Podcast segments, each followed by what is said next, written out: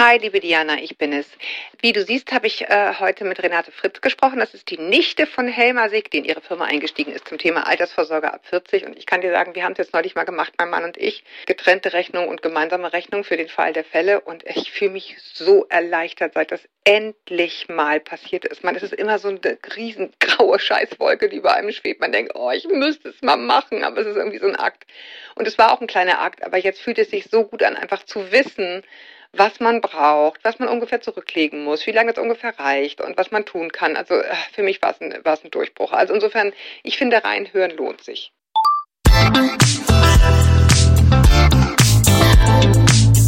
Willkommen zu einer neuen Folge von Meno an mich. Denn dieser Podcast ist für euch, liebe gereifte und interessierte Frauen dieses Landes. Jede Woche sprechen wir mit spannenden Frauen und empowern euch mit Wissen und Inspiration. Wir, das sind Diana Helfrich und Julia Schmidt-Jorzig aus der Brigitte Woman Redaktion. Heute spricht Julia mit Renate Fritz. Sie ist Geschäftsführerin der Finanzberatung Helmer Sick, mit der wir ja schon ein Interview darüber hatten, in welche Finanzfallen wir Frauen besser nicht tappen sollten. Ja, und heute soll es jetzt ganz konkret darum gehen, da haben auch viele darum gebeten in den Mails, wie wir Frauen mitten im Leben noch Vorsorge treffen und noch etwas Vermögen aufbauen können, um die Rentenlücke aktiv zu füllen. Keine Angst, auch den Begriff werden wir noch klären. Bevor es losgeht, noch ein wichtiger Hinweis. Dieser Podcast ersetzt natürlich keine unabhängige Finanzberatung. Wir übernehmen keine Haftung für die Tipps, über die wir hier sprechen. Das sind einfach Informationen für den Staat, mögliche Anlaufstellen und hilfreiche Bücher oder so verlinken wir in den Shownotes. Hallo, willkommen, Frau Fritz. Hallo, grüß Sie, Frau Schmidt-Jotzig. Schön, dass Sie da sind, beziehungsweise schön, dass Sie dort sind. Wir sind ja gar nicht am selben Ort, auch wenn es so klingt, aber kommen zusammen, um hier die Sachen zu besprechen. Vielleicht mal vorweg, dass ich Sie eingeladen habe und auch die Frau Sick eingeladen habe, ist grundsätzlich einfach ein Credo für so eine unabhängige Finanzberatung. Man, man weiß ja immer gar nicht, wo man anfangen soll, wenn man Laie ist. Wir rauschen da jetzt einmal so durch, aber das ersetzt natürlich, wie ich eingangs schon sagte, keine Finanzberatung, die so eine richtige Finanzplanung macht. Ne? Also das, das soll hier nur der Anfang sein. Ist gut angelegtes Geld, nicht nur bei Ihnen, sondern auch bei anderen, die wir da verlinken werden. Das vielleicht einmal vorab. Frau Fritz, vielleicht dachte ich, fangen wir mal einmal richtig ganz bottomline an. Die gesetzliche Rente, das ist ja was, auf das wir uns immer noch alle verlassen. Wer hat Anspruch auf diese Rente? Und wie berechnet die sich so ganz, ganz grob? Jetzt keine genauen Zahlen, sondern wer Anspruch drauf hat und was man da eigentlich erwarten kann. Genau, also die gesetzliche Rente ist ja ein automatisierter Vorgang für alle, die angestellt tätig sind. Angestellt mhm. tätig, ne, wenn man ganz normal Lohnsteuer zahlt, dann wird automatisch Renteneinzahlungen getätigt über den Arbeitgeber. Ne, das kann man nicht kürzen mhm. oder, oder entscheiden, sondern das ist einfach so. Entscheidend ist natürlich die Zeit, die man einzahlt, also jetzt Jahre ne, mhm. und natürlich auch das Einkommen, die Höhe des Einkommens, mhm. wie viel reingeht. Ne, das gibt es einen bestimmten Anteil, bestimmten Schlüssel. Was man ja auch nicht merkt, sind zum Beispiel Krankenversicherungsbeiträge. Das läuft alles über die monatliche ja. Abrechnung, die man dann am Ende des Monats immer auf dem Zettel hat, auf dem Lohnzettel hat. Ne? Ja. Und wenn man fünf Jahre eingezahlt hat, dann bekommt man auch die erste Renteninformation. Und die genau. prognostiziert tatsächlich, womit man dann später mal rechnen kann. Kann relativ ernüchternd sein, zumal wenn man in Teilzeit war. Ich habe davon noch mal eine Frage für diese Berechnungsgrundlage. Die Berechnungsgrundlage, haben Sie gesagt, ist natürlich das Einkommen, was man hat. Ist es das Brutto- oder das Nettoeinkommen, was da zugrunde gelegt wird? Wissen Sie das? Das Bruttoeinkommen. Also ist sozusagen diese Steuerklassenaufteilung, die viele Ehepaare ja immer noch haben wegen des äh, Ehegattensplittings, da jetzt nicht zu entscheiden. Es geht ums Bruttoeinkommen. Also das hat schon auch eine Auswirkung, welche Steuerklasse man wählt. Also dieses Modell mit drei und fünf führt schon dazu, dass bei der Fünfer erstmal mehr abgezogen wird. Genau, mir geht's jetzt wirklich nur um die Rente, dass das grundsätzlich nicht zu empfehlen ist. Da, da haben, wir, haben wir schon drüber genau, gesprochen. Genau. Mhm. Da steht ja drin, sozusagen voraussichtlich, Sie machen die nächsten fünf Jahre so weiter, im Durchschnitt wie die letzten, dann kommt ungefähr die und die Rente raus und dann ist da die Rede von, bei einem Anpassungssatz von ein Prozent oder zwei Prozent gibt's dann so und so viel oder so und so viel, was erheblich mehr ist. Was ist denn die Rentenanpassung? Schweigen. Die Rentenanpassung. In diesem Schreiben steht immer drin, ne? entweder man kriegt so und so viel bei einer angenommenen Rentenanpassung von ein Prozent oder man kriegt so und so viel bei einer angenommenen Rentenanpassung von zwei Prozent. Jetzt, jetzt bin ich dabei, was Sie meinen. Also mhm. genau, also die Renteninformation sieht ja so aus. Oben steht, wann man tatsächlich in mhm. Rente geht, der offizielle Rentenbeginn, ja. Dann mhm. kommt ein bisschen Text. Auf der rechten Seite gibt es dann so ein Kästchen, mhm. in dem die erste Zahl die Erwerbsminderungsrente darstellt, die man ja bekäme, wenn man denn überhaupt nicht mehr arbeiten könnte, also weniger als drei Stunden. In der Mitte mhm. ist die Zahl der Rentenhöhe, die man jetzt schon erreicht hat durch die Arbeitsleistung, die man schon bewältigt hat. Und die mhm. letzte, die dritte Zahl ist die Zahl, die man erreichen würde, wenn man so weiterarbeiten würde wie in den letzten fünf Jahren zum mhm, Rentenbeginn, so. der mhm. oben steht. Mhm. Genau. Genau. Ja, genau. Also es ist mhm. immer auf die letzten fünf Jahre im Durchschnitt mhm. angelegt. Ne? Also wenn Sie jetzt eine Gehaltserhöhung mhm. erwarten oder von Teilzeit auf Vollzeit wechseln würden, dann würde sich das nach oben bewegen. Wenn es andersrum ist, ist es andersrum. Ne? Und dann mhm. steht natürlich noch ein bisschen mehr Text auf diesen Zettel. ja, also es ist ja extra eine Expertenkommission eingesetzt worden, um das Ganze etwas lesbarer zu machen, damit es mehr Leute lesen. Ob, ob das dann so gelingt, ist noch abzuwarten. Ne?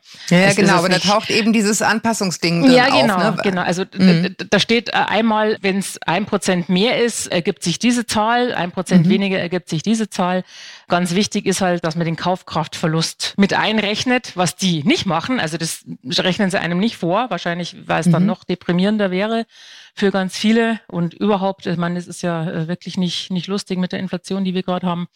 Von dieser Summe gehen dann, um es nochmal zu übersetzen, wie viel 7, 8 Prozent Inflationsrate nochmal ab, wenn es so bliebe, ne, muss man auch mal sagen. Wenn es so bliebe. Also ich würde jetzt schon mit dem Durchschnitt rechnen. Ob wir jetzt so schnell wieder auf die 2 Prozent zurückkommen, das möchte ich jetzt auch bezweifeln, aber langfristig mhm. wird es das wohl werden. Ja, also mhm. ich glaube, es ist hier mit einem Prozent angegeben, was oder eineinhalb mittlerweile, was ein bisschen ja niedrig gerechnet ist. Wichtig ja. ist, dass es einfach noch zum Kaufkraftverlust kommt und dass halt die Rente, die wir hier rausbekommen oder avisiert bekommen, auch noch einem Abzug von Steuer unterliegt und natürlich müssen auch noch Kranken- und Pflegeversicherungsbeiträge gezahlt Aber werden. Aber wie viel ja. ist das dann ungefähr prozentual? Also muss man dann sagen, es ist wie beim Einkommen irgendwie um die Hälfte, die dann noch weggeht, sodass ich statt 1000, was ich nicht, wenn es so wäre, oder 2000, wenn es so wäre, wirklich die Hälfte habe? Oder wie viel geht da prozentual also, ungefähr ab? Wir rechnen eigentlich so grob pauschal, wenn wir das hochrechnen, weil sich ja ohnehin so viel auf dieser Zeitschiene verschiebt, mit ungefähr 20 Prozent Abzug. Ja, okay, muss man aber wissen. Plus Inflation. Mhm. Pi mal Daumen dabei, so ganz genau kann man es ja eh nicht sagen.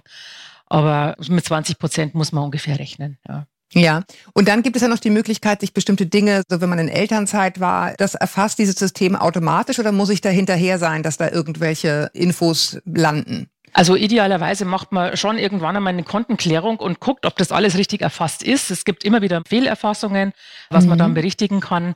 Manche kriegen ja auch noch Studienzeiten angerechnet. Das hat sich ja jetzt ein bisschen verschoben. Ja. Aber das empfiehlt sich auf jeden Fall, dass man das macht, bevor es denn so äh, Richtung Ruhestand geht. Ja. Und Kontenklärung heißt, ich rufe da an, mache einen Termin und wir schauen mal durch, ob alles richtig ist. Genau. Genau. Okay, genau. Okay. Jetzt haben wir ja schon gesprochen davon, dass von dem, was man von der Rente bekommt, geht noch ein bisschen was ab. Also es ist im Grunde noch scheußlicher, was, was dann da draufsteht. Es ist ja nützt ja nichts, man muss dem Drachen ja ins Gesicht gucken. Ja. Die Rentenlücke, die ich schon angesprochen habe, was ist denn das dann? Also von der Rentenlücke spricht man eigentlich, wenn jemand zum Beispiel jetzt ein bestimmtes Nettoeinkommen all die Jahre hatte, aber mhm. dann später mit den Einkommen im Ruhestand, also mit dem, was quasi in den ganzen Rententöpfen entstanden ist, einfach diese Rente nicht erreicht. Oder mhm. grundsätzlich, wenn man jetzt weniger Einkommen hatte, einfach ja wenig Rente bekommt und damit nicht auskommt. Ja. Mhm. Also wir haben ja auch durchaus das Phänomen, dass gut verdienende Frauen, die immer denken, ja, es reicht schon, ich verdiene doch so wahnsinnig viel, da wird schon genug zusammenkommen und sie sich auf die gesetzliche Rente und vielleicht haben sie noch eine betriebliche Altersvorsorge verlassen wir haben einfach nicht auf dem Plan, dass es ja eine Beitragsbemessungsgrenze gibt, bis zu der eingezahlt wird. Die liegt irgendwo bei 85, 86.000 Jahreseinkommen. Und alles, was man drüber verdient, verpufft ja eigentlich. Ne? Aber bei der gesetzlichen Rente. Genau. Ne? Aber hinterher gibt's halt dann das Erwachen, wenn man jetzt die Renteninformation jetzt nicht so aufmerksam liest oder sich das nicht so äh, zu Gemüte führt, was denn tatsächlich auf dem Zettel steht, für die Rente letztendlich insgesamt, dass man dann, wenn man halt immer so, was weiß ich, 4.000, 5.000 netto hatte, dann landet man halt bei 2,8 maximal, was wirklich wenige erreichen. Gesetzliche Rente plus 500, 600 betriebliche, dann ist man natürlich nicht auf dem Netto, das man all die Jahre hatte. Ne? Deswegen ist es auch mhm. für die, die gut verdienen, zentral, das immer mit nachzuverfolgen und einfach so alle paar Jahre mal zu schauen, wo stehe ich denn? Muss ich noch was Zusätzliches machen? Ähm, weil sonst muss man sich halt wirklich auch im Ruhestand ein bisschen einschränken. Ja. Das ist es natürlich für nicht die breite Masse notwendig, ja, weil die mittleren Einkommen müssten das natürlich einfach wie früher schon auf dem Schirm haben. Wo stehe ich? Was kann ich noch nutzen an staatlicher Förderung? Wo kriege ich vielleicht Geld geschenkt, was ich nutzen kann für meine Rentenpolster, damit man dann ja. nicht zu spät erst aufwacht. Aber wenn wir jetzt mal mit so einem ganz groben, äh, sehr holzschnittartigen Rechenbeispiel wir sagen, wie, wie, wie viel braucht man denn ungefähr? Also man geht ja irgendwie mit, mit Mitte, Ende 60 in Rente, Lebenserwartung einer Frau sollte man ja dann eher höher ansetzen, sagen wir mal 20 Jahre, dann noch. Ja, mindestens. Ja, genau, das muss man sich klar machen. Also da sollte man jetzt nicht vom Durchschnitt ausgehen, sondern eher vom oberen Ende, habe ich verstanden. Ne? Ja, also dass man ja. jetzt, wenn man das berechnet, muss ja. man schon sagen, lieber, lieber oben ansetzen, bevor es nachher nicht reicht. Also 95 hat sich bewährt, ne? weil das ist wirklich so, dass wie war das, 12 Prozent der äh, heute 50-Jährigen können 100 werden, also und mhm. ungefähr 35 werden gute 90, also das ist nicht wenig, ja. Damit muss man mhm. schon rechnen. Ja, gut, von wie viel Geld rede ich dann? Also sagen wir mal, wenn ich, weiß ich nicht, was ist realistisch, was man braucht im Alter? Wenn man jetzt zum Beispiel keine Kinder mehr hat im Haus, sondern wirklich in Anführungsstrichen nur noch für sich selber sorgen muss oder das immer nur musste, weil man einfach gar keine Kinder wollte oder hat, wie auch immer. Was ist eine realistische Zahl, von der man leidlich leben kann, ist natürlich immer individuell, was man möchte, aber so, wo man über die Runden käme. Und was bedeutet das denn dann? Wie viel Vermögen muss ich haben, damit es reicht?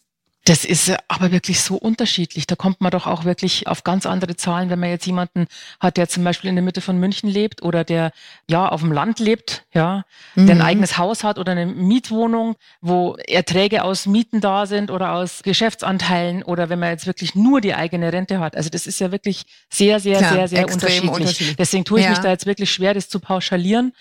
Eine ganz grobe Rechnung ist jetzt mal 80 Prozent mindestens vom letzten Netto. Das ist immer so die grobe Richtschnur, wenn jemand jetzt in einer Stadt lebt mhm. und vielleicht in einer Mietwohnung, ja. Ja.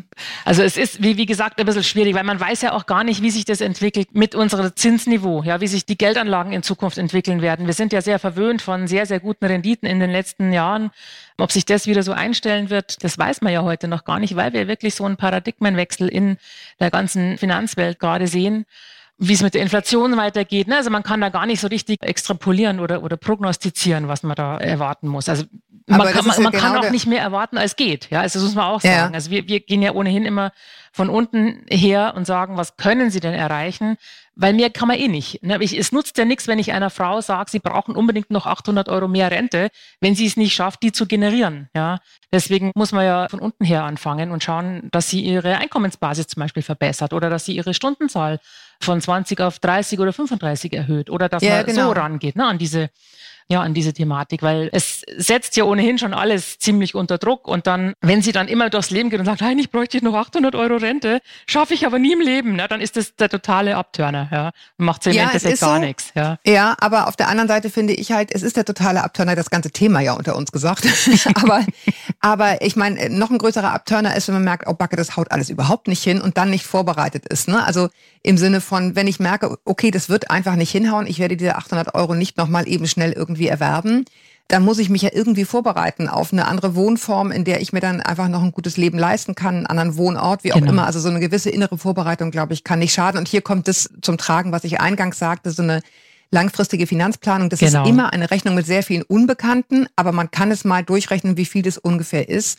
Und wir reden ja trotzdem von den Menschen, die sich das jetzt mal so klar machen wollen, einfach von mehreren hunderttausend Euro, mhm. die man mhm. in irgendeiner Form, in Teil in der Rente, ne, also ein Teil ist ja gesetzliche Rente, aber die man erworben haben muss, damit es am Ende sich irgendwie ausgeht.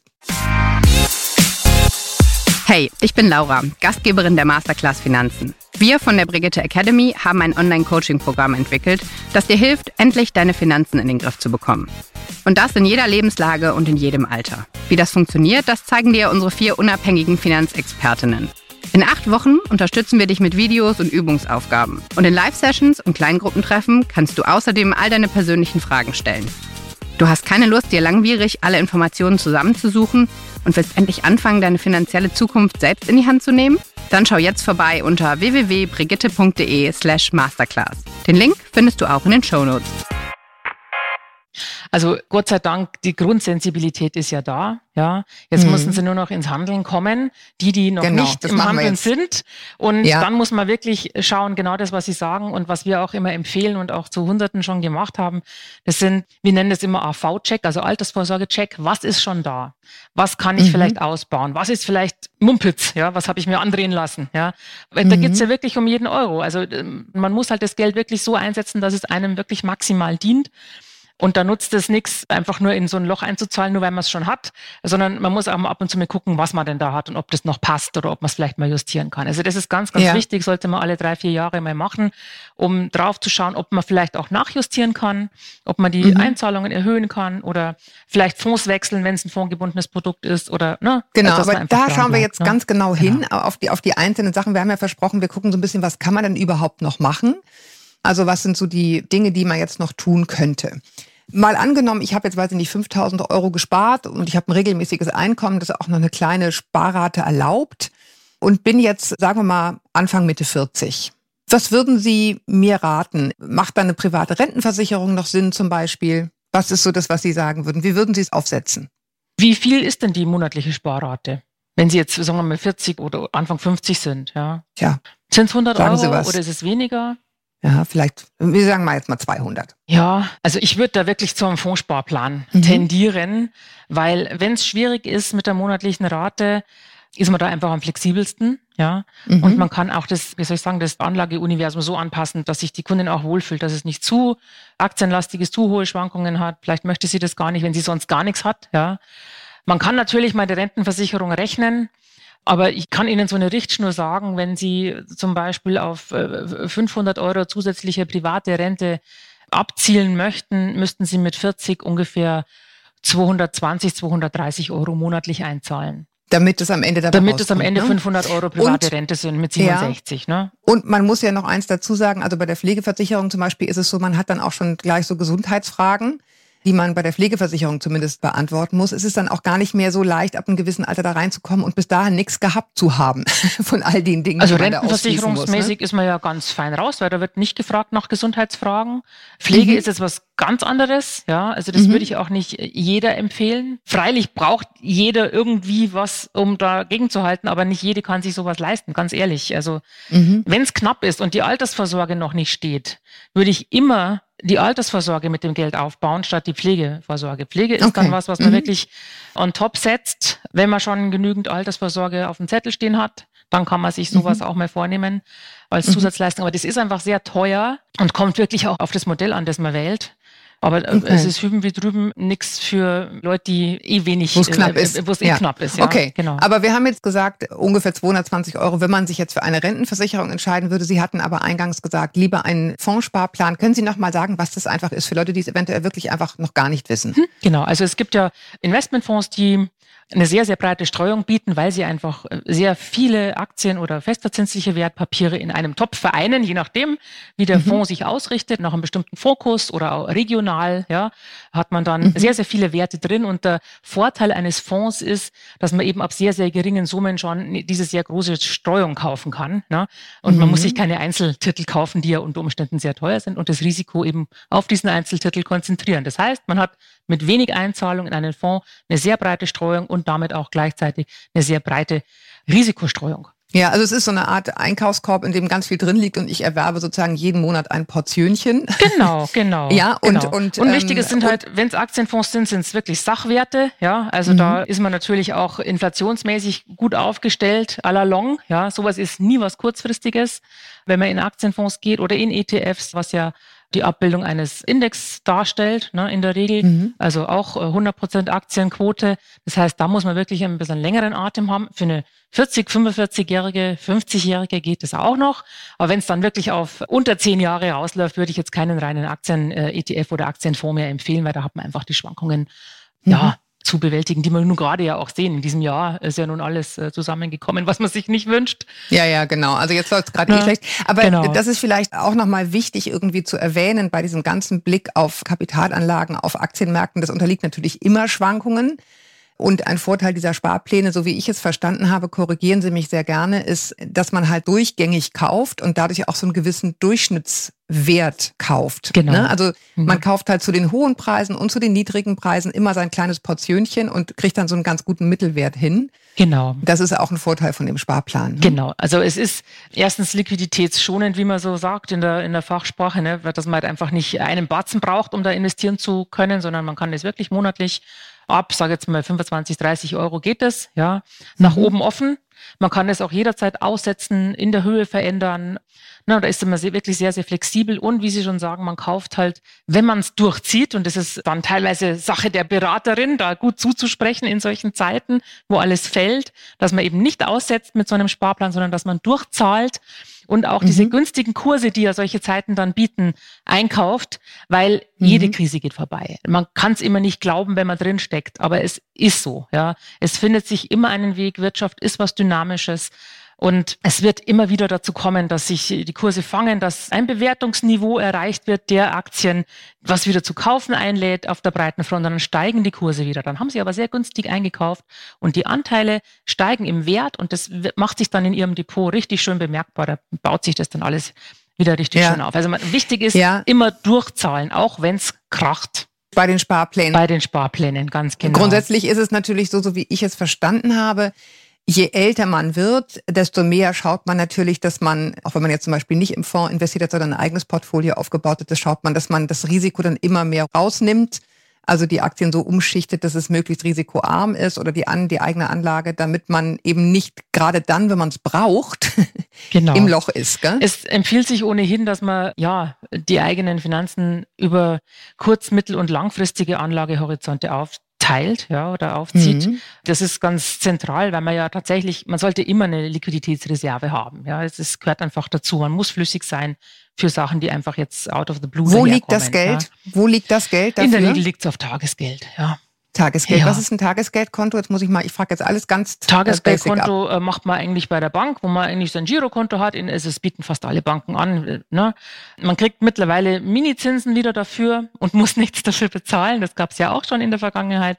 Also ne, man kann das Geld zu, zu ein Prozent, sage ich jetzt mal, anlegen, kann aber täglich ran und es mhm. ist mehr oder weniger ein Unterkonto zum Girokonto, wenn man so will. Ja. Mhm.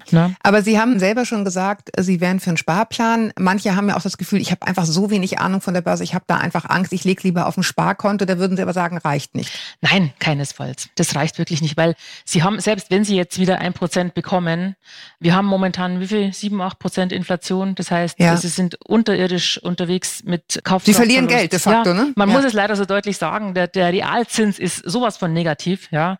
Also minus sechs Prozent pro Jahr, wenn Sie dann aufs Konto gucken, ist es zwar immer noch der gleiche Nominalwert, aber Sie können nicht mehr das gleiche dafür kaufen. Also machen Sie auf Ihrer Liquiditätsreserve auf Tagesgeld nur so viel drauf, wie Sie wirklich in den nächsten ja, Monaten und vielleicht so zwei Jahren brauchen. Wenn ein Auto ansteht, wenn Sie eine Weiterbildung machen, ne, dann können Sie das nicht anlegen, das Geld, ist klar.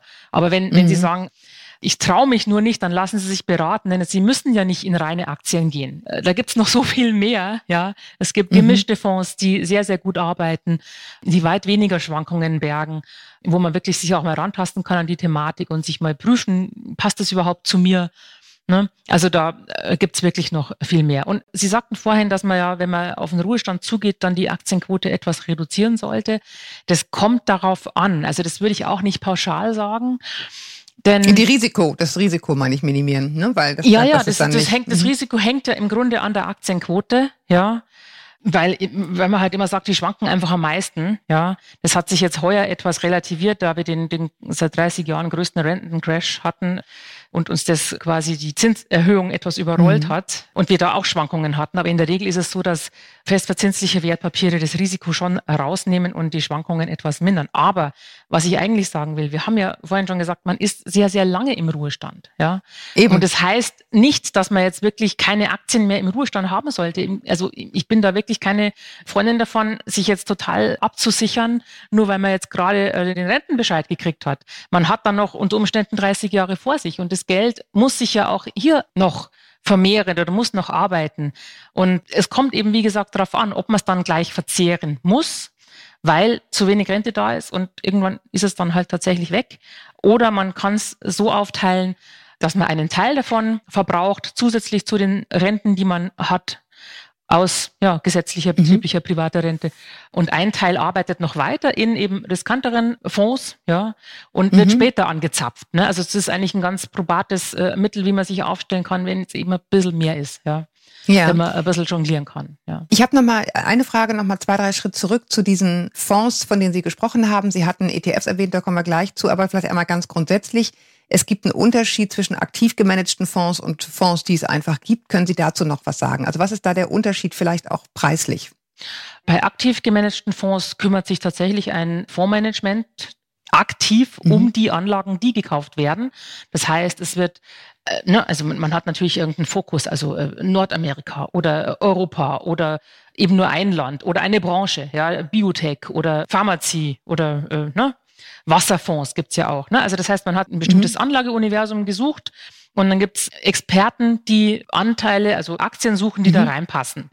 Ne? Und da wird natürlich geschaut, auf Gewichtung, auf Marktkapitalisierung, auf Kursgewinnverhältnisse, auf die Bilanzen der Unternehmen. Die, die Unternehmen werden auch besucht und gescannt. Ne? Also Nachhaltigkeit ist ja auch ein großes Thema, wonach sich viele Fonds ja auch aufstellen. Und da muss natürlich auch einer in die Firma gehen und gucken, wie machen die's? Was, was machen die schon? Ist das ein Prozess bei denen? Wie weit sind sie schon mit CO2, Fußabdruck und so weiter? Also das wird wirklich persönlich alles nachgehalten und auch ja, man geht auf die Hauptversammlungen der Aktienunternehmen, äh, Unternehmen, mhm. genau, und bringt Vorgaben ein, stimmt zu oder eben nicht. Ne? Also da wird wirklich aktiv gearbeitet. Und diese mhm. Fonds kosten in der Regel so, ich sage jetzt mal zwischen ja, 0,5 und 3 Prozent, je nachdem. Also drei ist sehr selten. Per Anno oder per, per Annum, genau. Also vielleicht mhm, mit, pro Jahr. Mhm. Genau, also so 1,8 ist so die Regel. 1,7, 1,8 sieht man sehr oft. Ne? Aber in der Regel lohnt sich das auch. Ne? Also dann hat also man halt Prozent des Betrages, den ich da investiere, ne? um das nochmal abzuschließen, genau, dass man genau. weiß. Das ist aber mhm. nicht so was, äh, was quasi man äh, jedes Jahr überweisen muss, sondern das wird vom Fondsmanagement aus dem Fondsvermögen entnommen. Das heißt, sie haben dadurch einfach eine geringere Rendite um diese Kosten. Bei Kauf genau. kommt es darauf an, wo Sie es kaufen. Manchmal gibt es noch sowas wie Ausgabeaufschlag. Wenn Sie es bei einer normalen Bank kaufen zum Beispiel. Ja, ne? genau. Das, das, das, ist in der Regel jetzt eigentlich schon passé. Ne? Aber manche mhm. verlangen es tatsächlich noch oder manchmal wird es rabattiert. Das kommt wirklich darauf an, wo Sie sowas mhm. erwerben. Ja. Na, und dann gibt's eben ETFs, also mhm. das sind passive Fonds, in der Vergangenheit sehr en vogue, für meine Gefühle ein bisschen zu viel, weil mhm. suggeriert wird, dass die immer im Positiven sind, immer im Plus sind und man von 7 bis 70 nur noch ETFs kaufen soll, weil das das einzig wahre ist. Also da war die Marketingmaschine ziemlich agil. Mhm. Es hat natürlich einen Vorteil, man zahlt sehr viel weniger weil es wird quasi von diversen Anbietern wie MSCI oder iShares oder ne, DBX-Trackers, also von verschiedenen Anbietern, ein Index nachgebildet. Ein Index ist zum Beispiel unser DAX in Deutschland. Ne? Also mhm. Also jeden Abend oder Nasdaq oder ne? mhm. genau sieht man den DAX, äh, wie er sich verhalten hat, was äh, welche Einflussfaktoren ihn verändert haben. Ne? Und so ein Index wird eben nachgebildet. Sehr bekannt ist eben der MSCI World mit, sagen wir mal so, um die 1600 Werten. Ne? Also 1600 mhm. verschiedene Aktien sind da drin. Beim mhm. DAX sind es putzige 40, ne? also mhm. mal ein bisschen ran. Ne? Und äh, S&P 500, es gibt sehr viele gute Indizes, auf die man da ja, mhm. die man investieren kann. kann. genau. Mhm. Und es ist halt so, dass Indizes eigentlich nach Größe zusammengesetzt werden. Ne? Und da kümmert sich jetzt kein Management drum, sondern das äh, äh, ne, bestimmt die Börsenaufsicht. Also bei uns in Deutschland, um es ein bisschen plastischer zu machen, gibt es eben 40 Werte, die da reinkommen. Und es sind die größten 40 Aktiengesellschaften in Deutschland. Mhm. Es muss aber jetzt nicht unbedingt heißen, dass das auch die besten sind. Es sind halt die größten. Ne? Mhm. Mhm. Und nur das ist ausschlaggebend, dass sie im Index sind. Und dann werden die natürlich auch gekauft wenn man ein ETF auf den DAX kauft. Ne? Mhm. Also da wird nicht gewichtet, da wird nicht geguckt, haben die gerade einen guten Lauf oder einen schlechten. Ne, Wirecard zum Beispiel war ja noch sehr, sehr lange im DAX ver vertreten, obwohl ja die Gerüchteküche schon lang hochgekocht ist und es später dann tatsächlich ja Zum zu dem Skandal kam, ja. kam. Ja, also da ist man dann etwas behäbiger unterwegs. Waren halt sehr groß von der Marktkapitalisierung her, deswegen waren sie im, im DAX, aber rausgeflogen sind sie erst zum Zeitpunkt, als man sich wieder mal drüber gemacht hat und geguckt hat, passt die Zusammenstellung noch. Das passiert jetzt mhm. äh, ne? Nicht so oft okay, wie bei einem, bei einem aktiven ja. Fonds. Ne? Wir haben jetzt gelernt, es gibt so kleine Kosten, die sollte man im Blick behalten. Die sind beim gemanagten Fonds ein bisschen höher. Dafür schaut da jemand richtig drauf, während der ETF Index gebunden oder Index nachgebaut ist und sich ein bisschen anders organisiert. Aber ganz grundsätzlich, wo erwerbe ich denn diese Produkte? Würden Sie sagen, gehen Sie zu einer normalen Bank, da gibt es noch einen Bankberater, da können Sie mal vorbeigehen und doof fragen? Oder sagen Sie, nee, ehrlich gesagt, das steht nicht mehr dafür, das ist einfach zu teuer, nehmen Sie lieber eine Online-Bank? Also es gibt da natürlich mannigfaltige Möglichkeiten mittlerweile. Man kann es natürlich bei der Bank machen, ganz äh, traditionell. Das würde ich jetzt eher nicht empfehlen, denn die Bank hat nicht so ein großes Anlageuniversum zur Verfügung. Äh, meistens sind es eben die eigenen Fonds, die man hier bekommt, also die hauseigenen, bankeigenen Fonds. Plus mit Eigeninteresse dann auch. Ja, ne? also, ja, also ich meine, die haben halt nichts anderes. Dann, mhm. ne? Vielleicht noch ein paar populäre Fonds, die man auch so schon kennt, die werden vielleicht auch noch verkauft.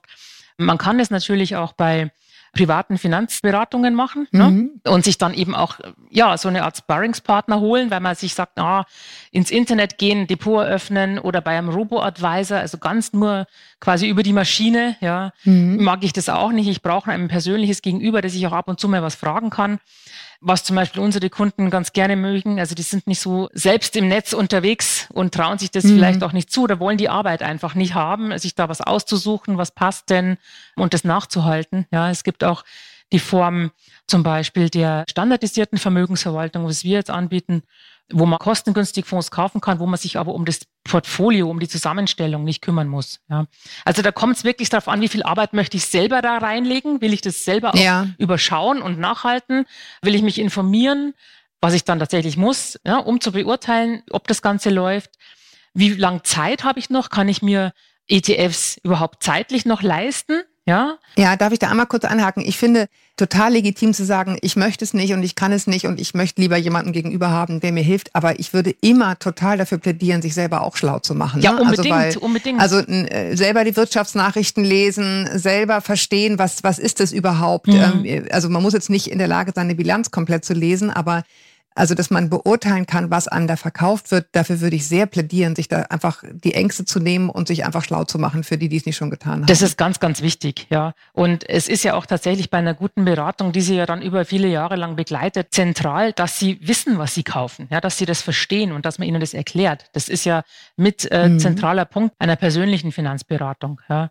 Mhm. Ganz, ganz zentral. Natürlich muss man das wissen. Ne? Ja, genau. Also, dass, dass einem jemand die Arbeit abnimmt im Klein-Klein und man gegenüber hat, finde ich total fein. Aber man sollte sich nicht unwissend auch in so eine Beratung begeben. Das finde ich, finde ich schon einfach. Ja. Wäre jetzt ein Credo. Genau. Kann er im Vorfeld einen Finanzratgeber lesen, ne? Ich wüsste da einen. Ja, Ach, ja, ja, genau. Ich, ich kenne auch ein paar. Die kommen, werden auch alle verlinkt. Keine Sorge. Okay.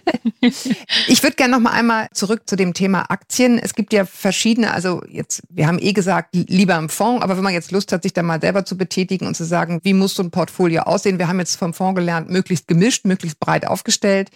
Es gibt ja verschiedene Arten und Weisen, sich, sich so einer Aktie zu nähern. Man kann entweder sagen, oh super, ich glaube, das ist irgendwie ein Zukunftsmodell, da gehe ich jetzt mal auf Kursgewinn, aber es gibt auch die Dividende. Was ist das?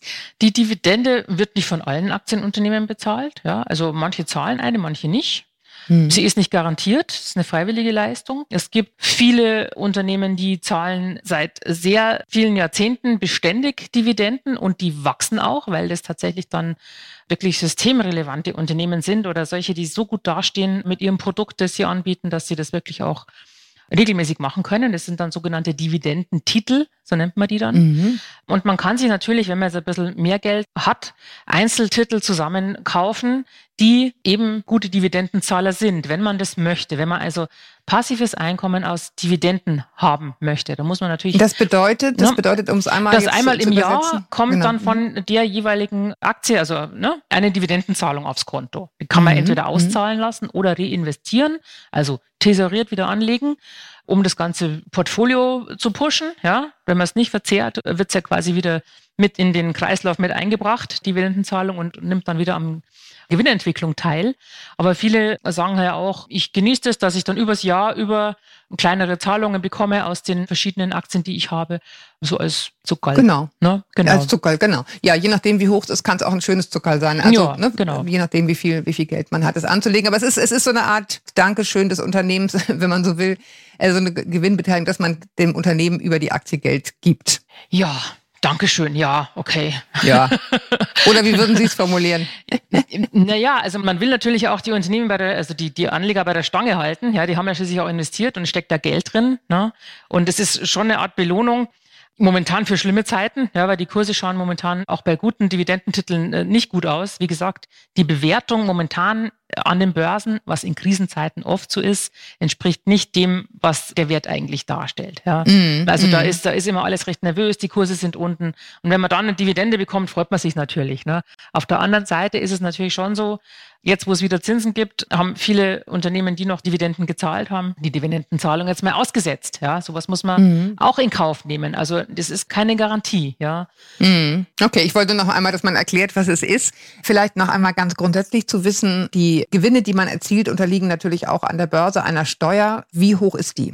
Also wenn Sie Geld entnehmen, das Sie vorher angelegt haben und da ist ein Gewinnanteil dabei, mhm. dann ist das der Abgeltungssteuer unterworfen. Das sind 25 Prozent. Und das behält aber eigentlich die Depotbank gleich ein und Sie bekommen das, was übrig ist, ausbezahlt. Ja, also 25 mhm. Prozent Abgeltungssteuer haben wir immer noch auf Zinsen, Dividenden und Kursgewinne jedes Jahr. Es war mal im Gespräch der Ampelkoalition, das wieder auf die individuelle Einkommensteuer abzusenken oder umzustellen. Mhm. Aber noch ist es nicht so. Wir haben, glaube ich, gerade genau. andere Probleme. Genau. Und dann kommt bei manchen Aktien aus dem Ausland noch die Quellensteuer. genau, auch, ne? das ist auch unterschiedlich, aber äh, auch nicht so hoch, aber trotzdem muss man sie berücksichtigen. Mhm. Vielleicht eine Kleinigkeit noch bei den Dividenden. Sie haben ja schon gesagt, gerade bei der Steuer, die wir zuvor zu fassen hatten, dass die Bank das direkt abzieht. Das ist bei den Dividenden auch so. Es gibt allerdings einige Unternehmen, wo das nicht direkt gemacht wird. Das muss man einfach nur wissen, da muss man es dann nachversteuern, genau, wenn man also, die Aktie eines Tages wieder verkauft. Genau, ganz genau. Eine gescheite Steuerberatung empfiehlt sich sowieso, gerade wenn man Einzeltitel kauft und ein Fonddepot selber managt, weil man oft einfach was übersieht oder sich was ändert und man hat es dann tatsächlich nicht auf der Pfanne. Also das würde ich ohnehin empfehlen, gerade wenn man jetzt nicht mit nur Fonds unterwegs ist, ja, die man ja, bei einer Depotbank okay. macht, die dann ohnehin alles für einen macht, was ja ein zusätzlicher ja. Vorteil ist. Aber wenn man eben wirklich äh, alles händisch selber zusammenstellt, braucht man, glaube ich, der schon ab und zu mal Hilfe. Absolut. Vielleicht noch eine Sache zu der Angst, dass irgendwie die Bank pleite geht oder vielleicht auch die Online-Bank pleite geht. Diese ganzen Anlagen an der, an der Börse sind Sondervermögen, die gehen dann nicht mit baden. So ist es. Vielleicht einmal zum Abbinden dieses Bereiches jetzt Aktien. Also verstanden habe ich, dass es durchaus Sinn macht, auch noch in dem Alter, in dem die Frauen sich befinden, die uns jetzt hören, in Fonds anzulegen. Aber es braucht dafür einen gewissen Atem und man sollte auf einem Tagesgeldkonto Geld liegen haben für die Waschmaschine geht kaputt oder das Auto geht kaputt. Das sollte auf jeden Fall immer da sein, ja, dass man ja. eine kleine, wir sagen immer Liquiditätsreserve oder ne, Geldpuffer mhm. auf dem Konto hat, um einfach ja liquide zu sein, kleinere Zahlungen sofort leisten zu können, um eben nicht dann an die Börsen gehen zu müssen und sich diesen Betrag freischaufeln zu müssen. Gerade wenn es dann nicht gut steht, zahlt man halt wirklich drauf. Das heißt, das sollte man auf jeden Fall machen, auch wenn es keine Rendite bringt, ja, aber die mhm. eine Kröte muss man immer schlucken, entweder die, ja. die Schwankungen an den Börsen oder die Nichtrendite, die man auf dem Tagesgeld hat. Ja. Also ich kann mir denken, es schwirrt jetzt schon einigen der Kopf, weil so viele Begriffe gefallen sind. Ich hoffe, wir konnten sie einigermaßen klären. Gibt es jetzt noch irgendwas, wo Sie sagen, komisch, dass sie mich das gar nicht gefragt hat? Ich dachte, das kommt als allererstes. Und dabei ist es so wichtig bei der Altersvorsorge. Ja, also es sind mehrere Sachen, die ich auf jeden Fall mhm. noch äh, kurz ansprechen möchte. Also Gerne. Mhm. einmal denke ich, das sehe ich halt immer bei den Frauen, die zu uns kommen, die sind einfach wirklich sehr verwirrt von den verschiedenen Schlagzeilen, die alles so vermeintlich einfach darstellen, ja so äh, Energiekick für dein Depot, ne, kauf die und die Aktienfonds oder wie auch immer. Also ne, man lässt sich so schnell so anfixen und überlegt einfach nicht, reflektiert nicht, passt das überhaupt wirklich zu mir? Bin ich das? Mhm. Ja? Diese Marketing-Schiene zu trennen von dem, was wirklich zu einem passt, ist oft wirklich schwierig. Lieber einmal mehr nachfragen als blind jetzt kaufen und versuchen, ja, das hat sich da bewährt. Dann möchte ich noch tatsächlich eine Lanze brechen für tatsächlich für Versicherungen. Ja, also es ist viel wert, heute zu wissen, wann man mit wie viel Zusatzrente rechnen kann. Das kann man hm. ja mit Fonds nicht so direkt. Man weiß ja nicht, wie lange man lebt, wie viel man entnehmen kann, wie lange es dann hält. Ne? Das angesparte Geld, das ist ja alles nicht so sicher.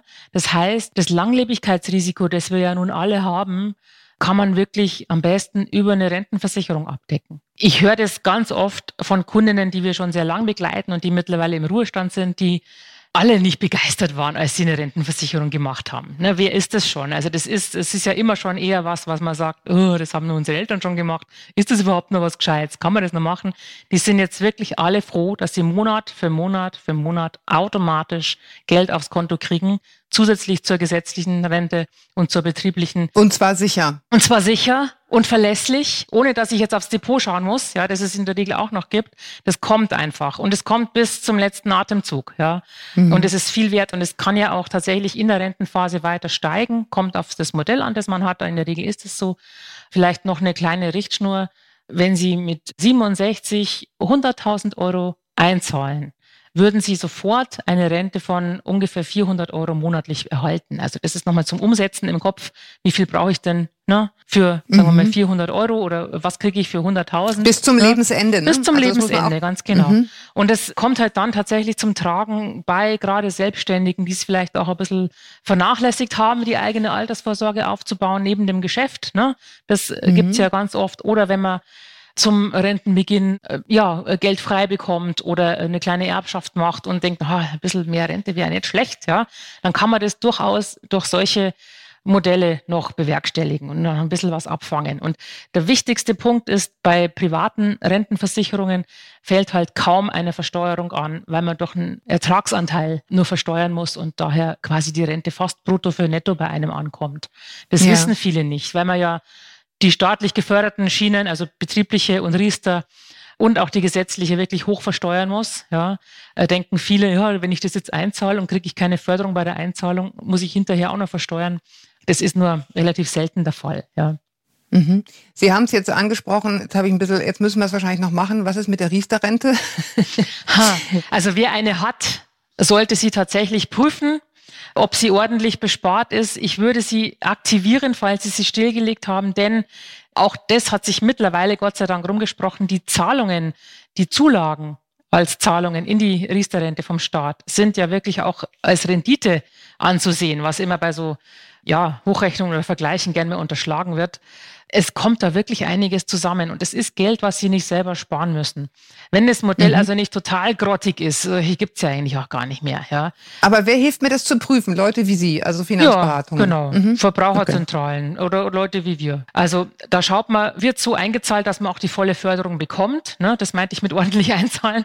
Ne? Das ist ja ähm, nach einem bestimmten Modus, vier Prozent vom Vorjahresbrutto, abzüglich der Zulagen ist die Einzahlung in diesem Jahr. Das ist eigentlich relativ äh, schlicht zu bewerkstelligen, aber ich finde, man sollte das tun, gerade wenn Kinder da sind und man auch noch Kinderzulage bekommt, weil das rechnet sich wirklich. Man selber nur nochmal zur Nachfrage Spartenteil und wenn man die Kriterien erfüllt, dann tut der Staatenteil dazu. genau, genau. Die Riester-Rente mhm. bietet Zulagen, also eine eigene Zulage von 175 äh, Euro und eben Kinderzulagen 300 Euro pro Kind pro Jahr, solange Kindergeld fließt. Das ist ein echter Batzen, der da zusammenkommt und das ist auch Geld, wie gesagt, das müssen nicht Sie einzahlen, das schenkt Ihnen der Staat und die Wertentwicklung daraus dürfen Sie natürlich auch behalten, ist klar. Also da kommt wirklich, wenn man das von Anfang an macht, bei zwei Kindern, ne, also 7.500 pro Kind, 15.000 für zwei, kommt da mit in den Vertrag, plus die eigene Zulage noch dazu. Ein fetter Batzen, den man mitnehmen sollte. Ne? Was draus wird, wollte ich noch sagen. Ne? Also das ist ja, Riester gibt's ja nun schon 20 Jahre ungefähr und hatte von Anfang an einen schlechten Ruf, teilweise zu Recht, weil es einfach recht kompliziert ist.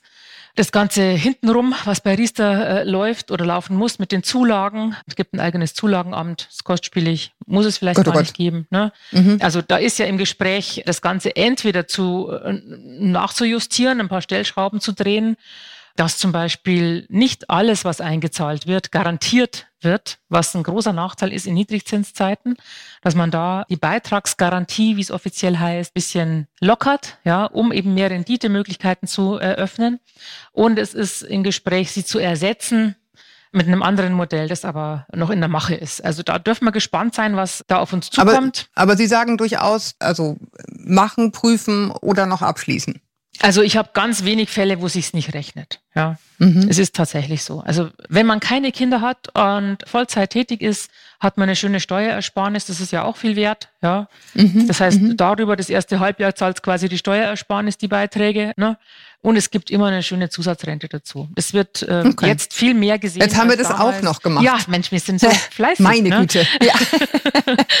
ja, wobei ich meine, das kennt jeder und man muss drüber sprechen. Es nützt ja nichts. Ne? Also ja, ähm, genau. Wir, ne? Ansonsten haben Sie ja mit Frau Sick schon die zentralen Punkte besprochen, wie man denn mit so Fehlzeiten und so umgeht. Das ist ja alles schon sehr, sehr gut beleuchtet worden. Ne?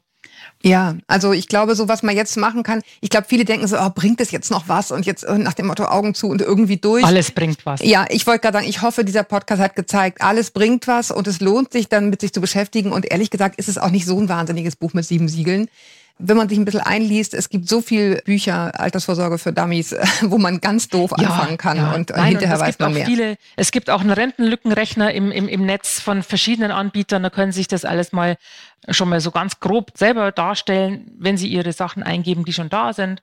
Ne? Also das sind alles so kleine Helferlines, die man nutzen kann. Oder zum Beispiel, um sich einen Sparplan hochzurechnen mit vier, sechs oder acht Prozent Rendite, ne? dass man sagt, ich zahle jetzt mal Betrag X monatlich ein und habe noch so und so viele Jahre bis zur Rente. Was kommt denn da zusammen? Na, so kann man das ganz gut äh, mal sich darstellen, was denn noch möglich wäre. Und Sie werden feststellen, da kommt noch einiges zusammen. Man muss sich halt tatsächlich einen Betrag monatlich frei schaufeln dafür, und vielleicht auch den Aufkleber Altersvorsorge drauf beppen, ja, damit man wirklich nicht rangeht für Urlaube oder so, ja. Ja, und einfach gleich am Anfang des Monats weg in den Sparplan, ne? Dann, ganz dann genau, sieht man es gar nicht genau. erst. Direkt, Mich selber, direkt, sich selber überlisten, ganz genau. Ja. ja, genau. Also ich hoffe, wir haben eine Lanze brechen können für ein sorgenfreies Alter und die Vorbereitung darauf und haben jetzt nicht so viel Verwirrung gestiftet, sondern im Gegenteil ein bisschen Klarheit geschafft, was alles noch geht und dass es eben auch Sinn macht, sich da einfach in, in eine Beratung zu geben, wie immer sie heißt. Ganz genau. Natürlich auch gern bei Ihnen, aber auch ein paar andere, die wir verlinken Es gibt werden. so viele also. deutschlandweit, so viele gute Beraterinnen und Berater, also da kann man wirklich äh, jemanden Super. finden, der allen weiterhilft.